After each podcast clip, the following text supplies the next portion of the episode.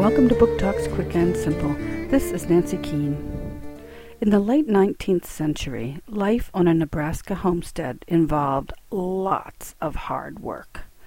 Everyone in the family is expected to do his share. But when 11 year old Nathaniel is seriously injured in an accident, he can't work any longer. And he wonders if his leg will ever be well enough for him to work again. Needing some help, Nathaniel's father adopts a young boy from an orphan train. John Worth has lost his family in a fire in New York City and has been sent west on the orphan train in search of a new home. Nathaniel understands why his father needs Worth, but is afraid that he will take Nathaniel's place in the family. Will these two boys ever feel like brothers, or will they be suspicious of each other forever?